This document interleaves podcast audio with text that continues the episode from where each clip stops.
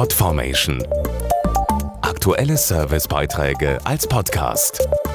Regelmäßige Infos aus den Bereichen Service und Tipps. Die Ukraine, Syrien, der Gazastreifen. In den letzten Monaten gab es über diese Regionen ja immer viel zu berichten und meistens leider nichts Gutes. Viel zu oft geht es dabei um Kämpfe, Bomben und Raketen. Frieden ist eben nichts Selbstverständliches, auch für uns in Deutschland, obwohl der letzte Krieg hier bei uns schon fast 70 Jahre vorbei ist. Darauf will am 1. September der Weltfriedenstag aufmerksam machen. Die Botschaft des Weltfriedenstages ist eindeutig. Nie wieder Krieg. Dafür ist schon das Datum, der 1. September, ein Symbol.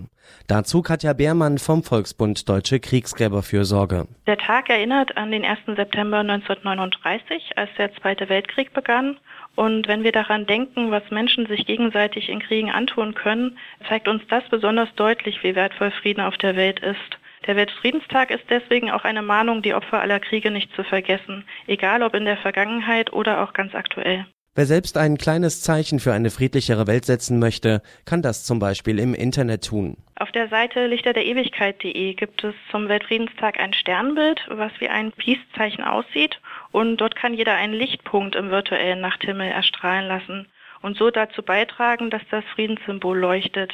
Gleichzeitig kann man damit an einen lieben Verstorbenen erinnern. Allerdings, Frieden entsteht nicht allein durch Symbole sondern vor allem durch ein friedliches Miteinander. Und das fängt bei Kindern und Jugendlichen an. In unseren Begegnungsstätten und bei sogenannten Workcamps bringen wir jedes Jahr Jugendliche aus ganz Europa zusammen. Und wenn sie gemeinsam Spaß haben und mit Gleichaltrigen aus anderen Ländern Freundschaft schließen, dann hat Fremdenfeindlichkeit keine Chance und genau das ist eine gute Voraussetzung für eine friedlichere Zukunft. Podformation.de Aktuelle Servicebeiträge als Podcast.